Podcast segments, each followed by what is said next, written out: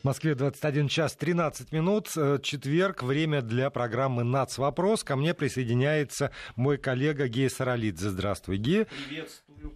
Приветствую да, всех. Да, Все, и давай сразу пред, представим гостью. Да, у нас сегодня в гостях профессор МГИМО, политолог, историк, специалист по, Баклан, э, по Балканам э, Елена Пономарева. Елена Георгиевна, здравствуйте. Добрый, добрый вечер. Добрый да, вечер. а по Балканам, потому что мы решили поговорить о э, национальных проблемах, которые ну, наверное, не, не, не, не только сегодняшние, а вообще, которые, наверное, угу. во многом привели к развалу государства Югославии.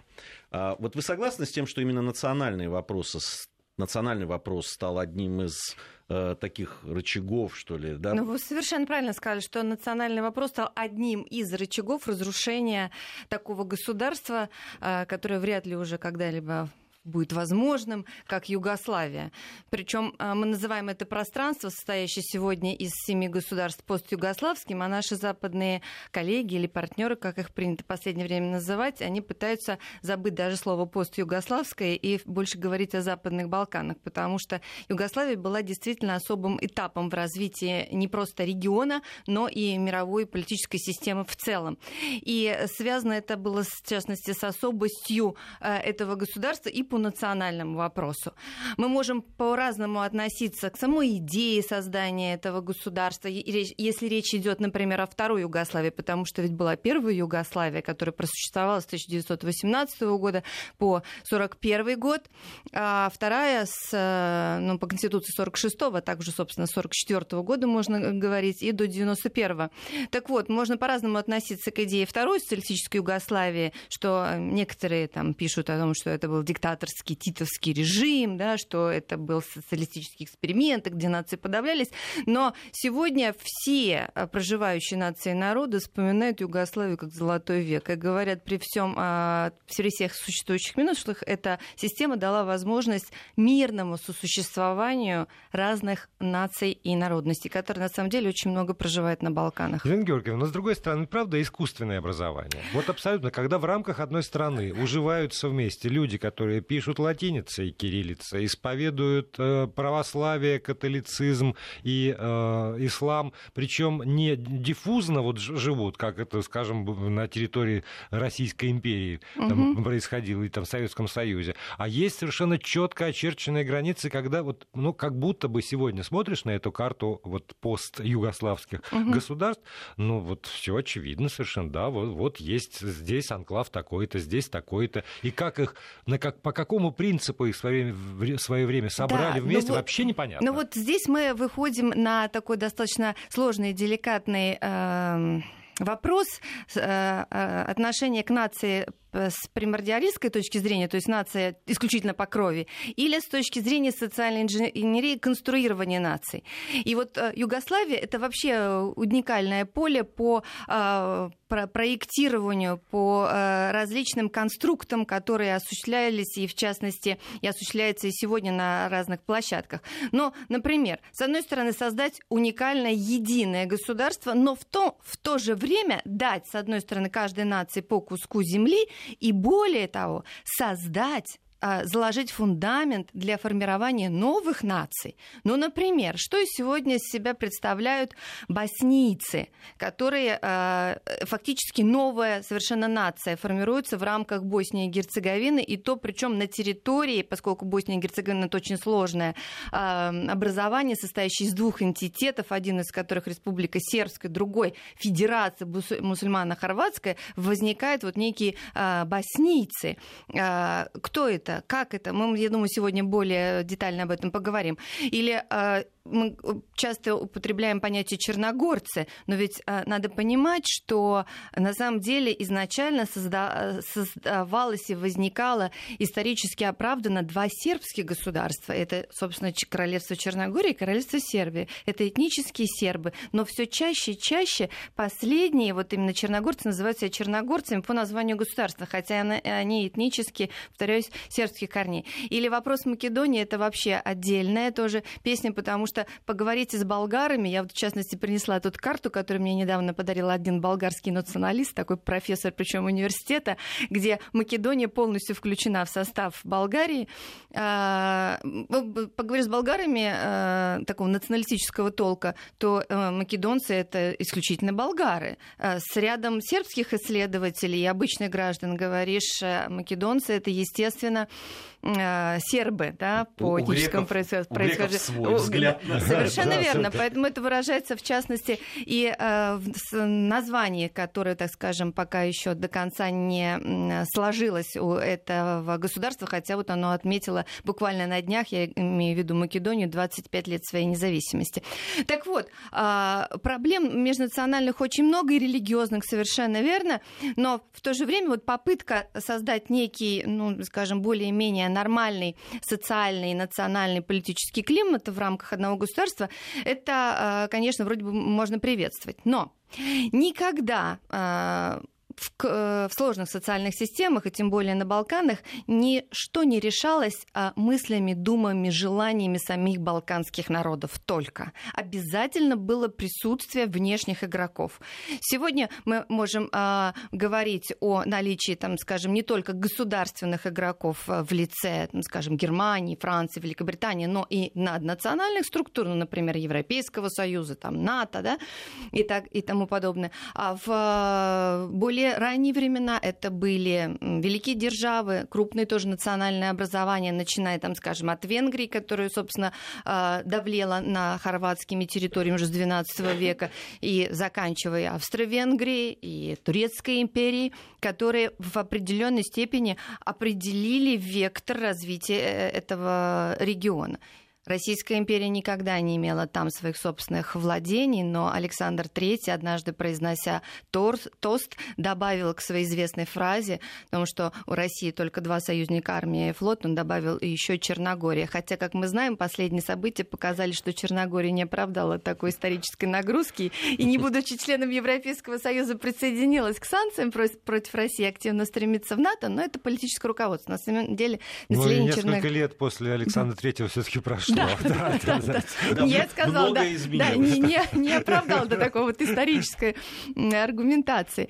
Так вот, а, при том, что э, интересы, конечно, великих держав совпадали. И возникновение первой Югославии было оправдано а, с точки зрения великих держав как пост а, Первая мировая, пост э, военная, так скажем, система, структура после, э, по итогам Первой мировой войны. А вот тогда сразу возникает вопрос. Смотрите, когда мы говорим про какие-то иные участки земли, там Ближний Восток, например, угу. то мысль про то, что там многое было заложено, вот эти границы, конфликты, что-то угу. еще, потому что там Британская империя, скажем, распалась, и вот то, как напилили границы, там, и, там Индия, Пакистан, в Африке тоже как-то по-особому, и все, что мы имеем дальше, и это такой вот, ну, завершение процесса распада Британской империи. Угу. Вот здесь вот, когда мы переносимся, скажем, на территорию Югославии, можно говорить, что процессы, которые мы наблюдали в конце 20-го, начале 21 века, это процесс завершения распада Австро-Венгерской, например, или там Османской империи, а, потому что все это, ну вот после Первой да. мировой войны, собственно, и В определенном смысле можно сказать и так, и на одной из конференций научных в Вене, причем а, один австрийский австрийский профессор, выступая с докладом о Балканах, сказал парадоксальную, с моей точки зрения, вещь, на первый взгляд, а потом я подумала, действительно, в этом огромная логика есть. Он говорил о Тита как о последнем Габсбурге на Балканах. То есть Тита доделал то, что не сделали Габсбурги, а именно сформировал э, устойчивые нации, прежде всего славянцев, хорватов. Более того, сформировал вот ту боснийско-герцеговинскую совершенно уникальную общность, которая сегодня предстает уже в рамках самостоятельного государства. Это с одной стороны. С другой стороны, то, что мы видим по вызреванию э, совершенно особого государственного образования, у меня к нему так скажем, очень серьезные вопросы и претензии, я имею в виду Республика Косово, которую Российская Федерация не признает. Почему особые претензии? Потому что знаю, как формировалось это и что из себя представляет э, сущностно это государственное образование, являющееся на самом деле квазигосударством. А, а если мы будем использовать, например, терминологию а, а, известного исследователя Шацберга, то он предложил такое понятие, как государство-бандит, правда, примительно к Заиру 70-х годов, но, тем не менее, вот по всем параметрам Республика Косово сегодня подходит под это определение. Откуда истоки-то идут? Именно с момента турецкого владычества, когда еще 15 июня 1389 года на Косовом поле, где были разбиты войска князя Лазаря и, сош... и э, победили войска а, Мурада, а, сформировался вот так называемый современный косовский вопрос. Кстати, идея отмщения Косово, вот эта вот геройская или юнакская по сербской терминологии а, идея, она до сих пор чрезвычайно актуальна в сербов, э, у сербов, и сербы, где бы они ни находились, они прекрасно знают вот эти вот средневековые героические песни и тому подобное. То есть, конечно, Турция уже, безусловно, не та Турция, сама переживает огромные проблемы, особенно в свете последствий арабской весны, а точнее, да, вот а, арабской зимы э, сегодня. Э, но, э, тем не менее, идеи неоосманизма, они остаются актуально живыми. И, более того, если мы посмотреть на интеллектуальную среду, то огромное количество литературы на тех же Балканах издается по неоосманизму, как с точки зрения критики, так и, возможно, перспективы включения, так скажем, ну, в, в иную цивилизацию. Я уже не говорю о том, что интерес интерес к региону проявляют и другие мусульманские страны, Иран в том числе, Саудовская Аравия и так далее. Но вот, так скажем, аспекты, связанные с деятельностью радикальных исламистских групп, это, в общем-то, отдельный разговор, но тоже он там имеет место и присутствует. Так что совершенно а, вот с этой э, логики, что э, сами Балканы, они не являются как бы автономной, самостоятельной в мирополитическом контексте э, системой, а, а они а, оказываются в силу, опять опять же, объективных, но часто и субъектных, то есть наличие э, у определенных субъектов интересов в какие-то процессы, а, получается, что мы наблюдаем сегодня процесс этого дробления. Но нам, как гражданам Российской Федерации, мне кажется, очень больно, что влияние России там постепенно утрачивается. И, конечно, оно сегодня несравнимо с тем, что было там в 19 или 20 веке. Елена Георгиевна, вот я хотел бы понять, э, насколько вот эти центробежные силы внутри Югославии титовской, да, ну будем ее так ага. называть, а, да, да, ну и после Тита, насколько они были тогда сильны? А ведь э, и э, Тита удалось э, ведь лавировать между да, социалистической системой и там, э, Советским Союзом и Западом, да, там свой путь какой-то у Югославии был. И как раз тогда вот это влияние, оно наверняка было, да, и с одной стороны, и с другой, но все равно ему удавалось и сохранять единство государства, и вообще какой-то выработать свой путь.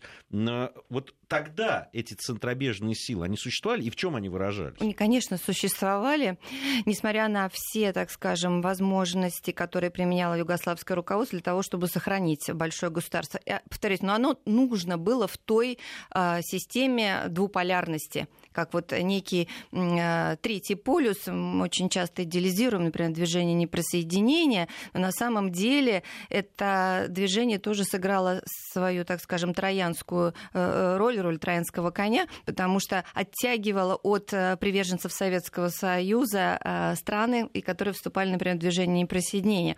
Но, тем не менее, да, руководству Тита удавалось как-то сглаживать те или иные проблемы. Какие проблемы? Дело в том, что, конечно, э,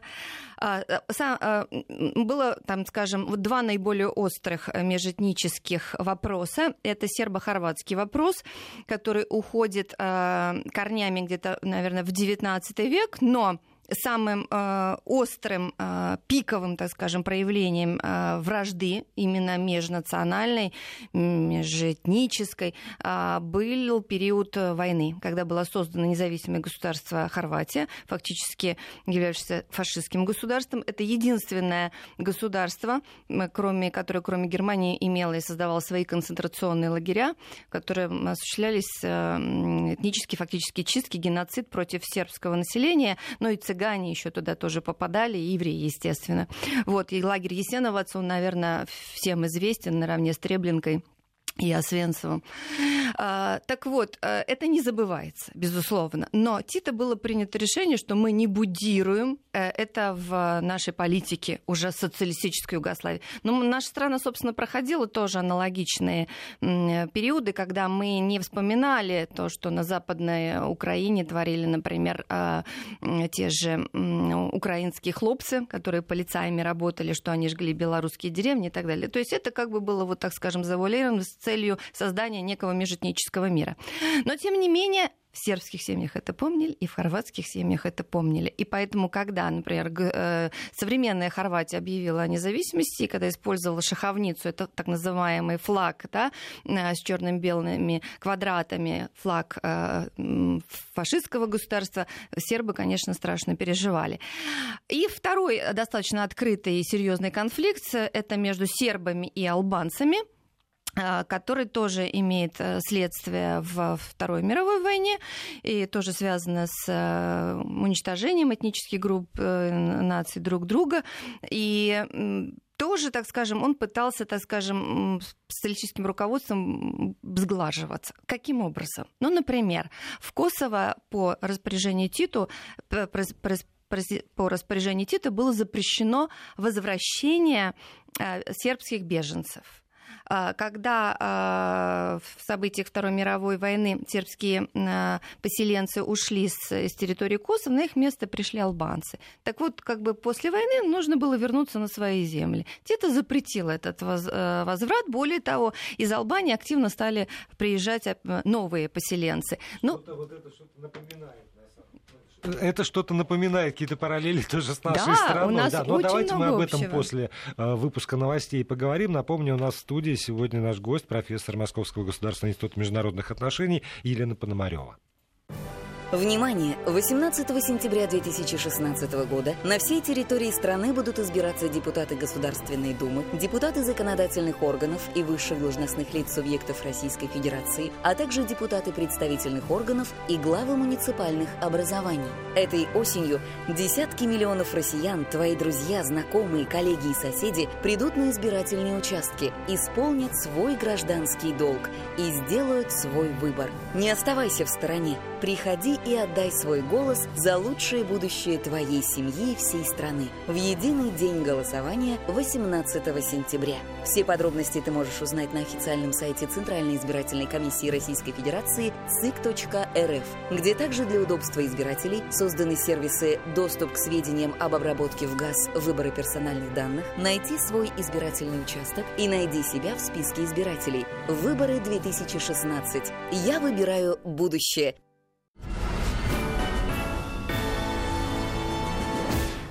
Радиостанции Вести ФМ и Московский Локомотив приглашают вас на футбол.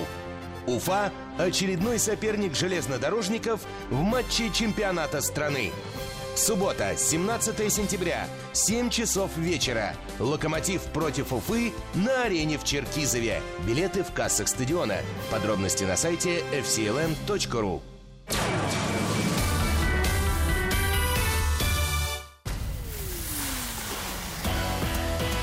Первые о главном. Вести ФМ.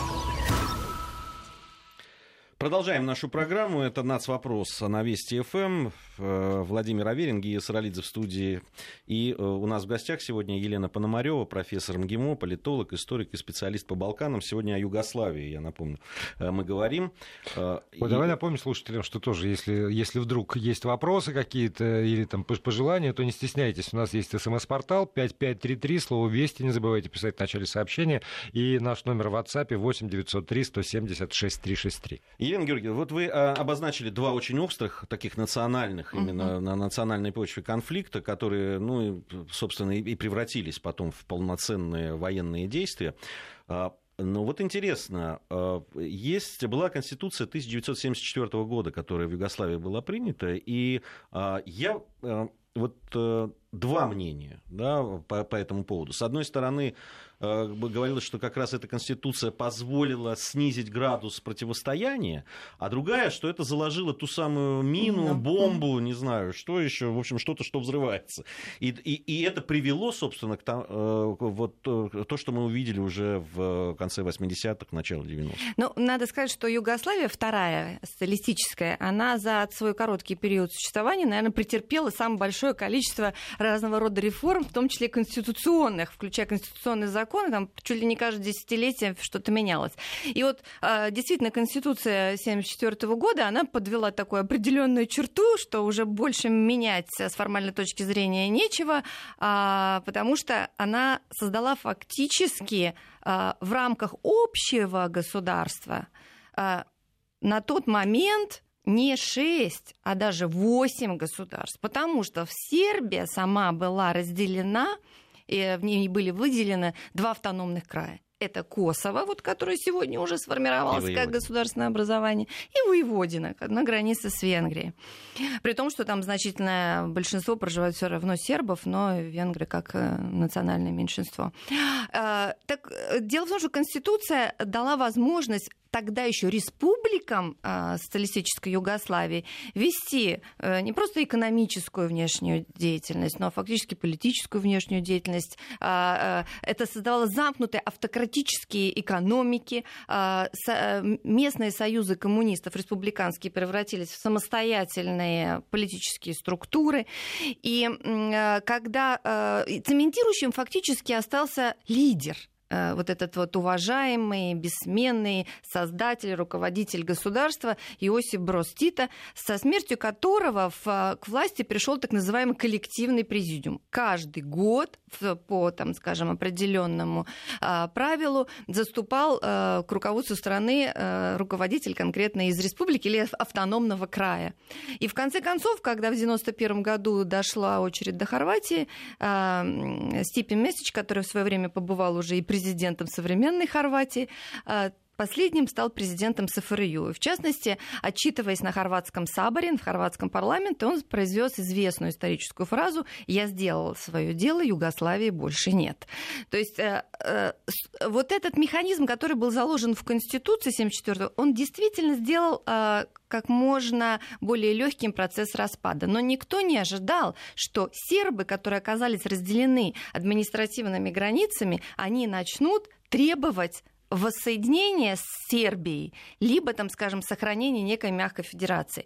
Ведь основные э, конфликты кровопролитные пошли по тем регионам, где проживали сербы. В Хорватии это сербская краина, при том, что после войны 92-95 годов Хорватия стала даже более моноэтническим государством, чем Словения. Сегодня больше 90% а, в Хорватии это хорваты, то есть сербов фактически изгнали. А дальше это Босния и Герцеговина, но там сербам удалось отстоять э, свое право на существование и сохранить 49% территории Боснии Республика Сербская, и то, которое находится под колоссальным давлением. Вот на 25 сентября назначен референдум в республике, который э, поднимает вопрос о возможности сохранения празднования национального э, дня, э, Дня независимости Республики Сербской, потому что, видите ли, боснийская часть выступает против этого, и, в общем, там целые международные суды и так далее проходят по этому вопросу сейчас сейчас Российская Федерация, естественно, поддержала возможность волеизъявления э, сербского народа, как любого другого. Мы в данном случае не э, проводим политику двойных стандартов, в отличие от представителей Запада и иных наднациональных структур. Так вот, и э, в Косово рвануло так, потому что там ситуация была аховая в связи в отношении косовских албанцев и сербов. Конечно, но все сначала по границам административным, но э, это э, вызывало, повторяю, несогласие э, сербской части. Но вот с Косово самый, наверное, болезненный и самый сложный одновременно вопрос. Вот мы до перерыва стали говорить о том, что сербским э, переселенцам не разрешали возвращаться в Косово, и уже, получается, после войны созда- стало создаваться э, э, вот такой анклав э, албанский. При том, что удивительная вещь, наверное, многие не знают, что почти 30% современных современных косовских албанцев это так называемые арнауты, которые этнические сербы. Мы уже об этом говорили. Вот, например, боснийские мусульмане это тоже этнические сербы. Скажем, современные часть э, современных черногорцев это тоже этнические сербы. И вот даже в Албании и есть э, такой вот сербский след. Причем нынешний премьер, э, вернее, пардон, уже президент был премьер-министром Хашим Тачи, известный как больше как наркобарон, там, скажем, и проходил по разным криминальным делам. У него фамилия Тачи, но у его предков была фамилия Читакович. То есть это сербская фамилия. И его предки, чтобы избежать преследований со стороны турок, изменили, например, свою фамилию. Вот такие даже интересные вещи есть. Так вот, уже после военный период э, в Косово стало формироваться албанское большинство. И на 80-е годы, когда очень большие первые протесты после смерти Тита прошли за отделение э, Косово э, и Метохии как автономного края от Сербии, э, они имели серьезную этническую базу. Почти 90% населения в крае албанцы и 10% что было искусственно создано да. за годы Да, вы понимаете, и что, да? и что в такой ситуации Беженцы делать? из Албании внутри Югославии были и в 60-х, и в 70-х годах, ведь там нападения на сербские, там, да, на, да. на сербов были и тогда, даже при И вот что, если, например, провести даже референдум, действительно официальный, тогда, ну, 90% населения проголосовало бы, тогда и возник вопрос, что давайте мы хотя бы, там, скажем, какую-то культурную автономию оставим для, для этих хотя бы 10 10% сербов с их храмами, с их э, основами э, в материальной культуре сербской государственности э, и так далее. Но на это, вот, скажем, уже албанцы не, не хотят идти, косовские албанцы имеется в виду. Так вот, получается, что да, социалистическое руководство фактически сделало все возможное, чтобы э, заложить мину замедленного действия. Но более страшный вопрос, что себе сербы не могут простить, что они свои национальные интересы поставили в угоду общему государству, что они, когда нужно было, они не протестовали против создания таких искусственных административных границ. И во- вообще бывшая Югославия это такое своеобразное геополитическое зеркало для нашей страны. А разве у нас нет аналогичных ситуаций? Разве там, скажем, а, Российская империя не потеряла в а, очень многое в рамках Советского Союза и социалистической вот этой вот идеи права нации на самоопределение, равенство всех стран страны по народа. разделенного народа да. это, это совершенно точно. И так далее. И в этом смысле сербы себя очень часто называют балканские русские. То есть даже не по этническому, а по культурологическому, да, параметру, историческому. То есть мы настолько похожи. А, но сегодня сербы, наверное, единственный самый демонизированный народ, э, не только в Европе, а в мире. Если мы посмотрим, например, голливудские фильмы 90-х годов, то да, помимо русской да, мафии, да, да. самым э, любимым персонажем там были вот эти вот кровожадные сербы, хотя э, на самом деле в, межэтнических кровопролитных войнах э, никогда не бывает, что одна сторона виновата, и есть очень много мифов. Мы прервемся буквально минуту для местных новостей и погоды. Продолжаем программу «У нас вопрос». Гея Саралидзе, Владимир Аверин и наша гостья Елена Пономарева, профессор Московского государственного института международных отношений. Говорим мы сегодня о странах бывшей Югославии, о скорее этих конфликтах, которые там в те или иные годы совершались. Вот, знаете, когда вы рассказывали про э, послевоенное эхо, там, угу. Хорватия, Сербия, например, я подумал, вот Поля, Польша потеряла во Второй мировой войне в процентном отношении больше людей, чем все остальные страны. Но при этом была граница жесткая, и с Германией собственно, каких-то вот таких уже жестких претензий нет. Может быть, действительно, для того, чтобы изжить э, какие-то старые беды, нужно разделять. Не пытаться объединить в какое-то там общее государство, а жестко разделить, да, отдельные страны. Они могут там какое-то время не разговаривать, что называется, но быстрее эти раны заживают, чем когда вот есть такой конгломерат и все вместе варятся. А, да, в этом есть определенная логика, но, как мы уже сказали, что есть еще и э, сталинское да, выражение логика намерения, есть логика обстоятельств. И вот логика обстоятельств иногда бывает сильнее логики намерений. Логика обстоятельств на тот момент говорила о необходимости зафиксировать э, демаркационные линии двух систем Естественно, Советский Союз был заинтересован в э, сохранении влияния в определенных зонах. И здесь мы подходим к очень важному еще вопросу, связанному э, не столько вот э, социальными системами, политическими, сколько с религиозными. Ведь не столько этнический вопрос важный, да, вот мы посмотрели, что там сербских оснований очень много в каждой республике, например, или тот же фактически общий язык. Сегодня черногорский язык вырастает из сербского языка, из, э, там, скажем, боснийский из сербско-хорватского, хорватский из сербско-хорватского и так далее.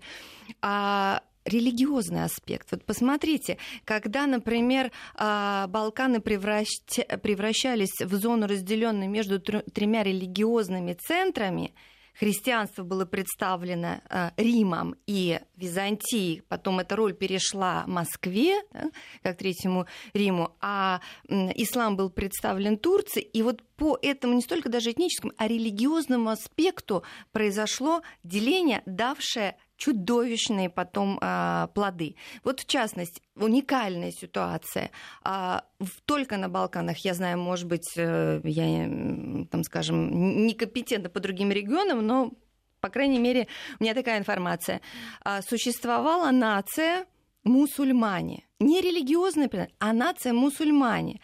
Так по переписи 80-х годов в Югославии себя а, записывали а, боснийские мусульмане, то есть сербы, которые приняли ислам. Например, они писали «нация мусульманин, вероисповедание атеист».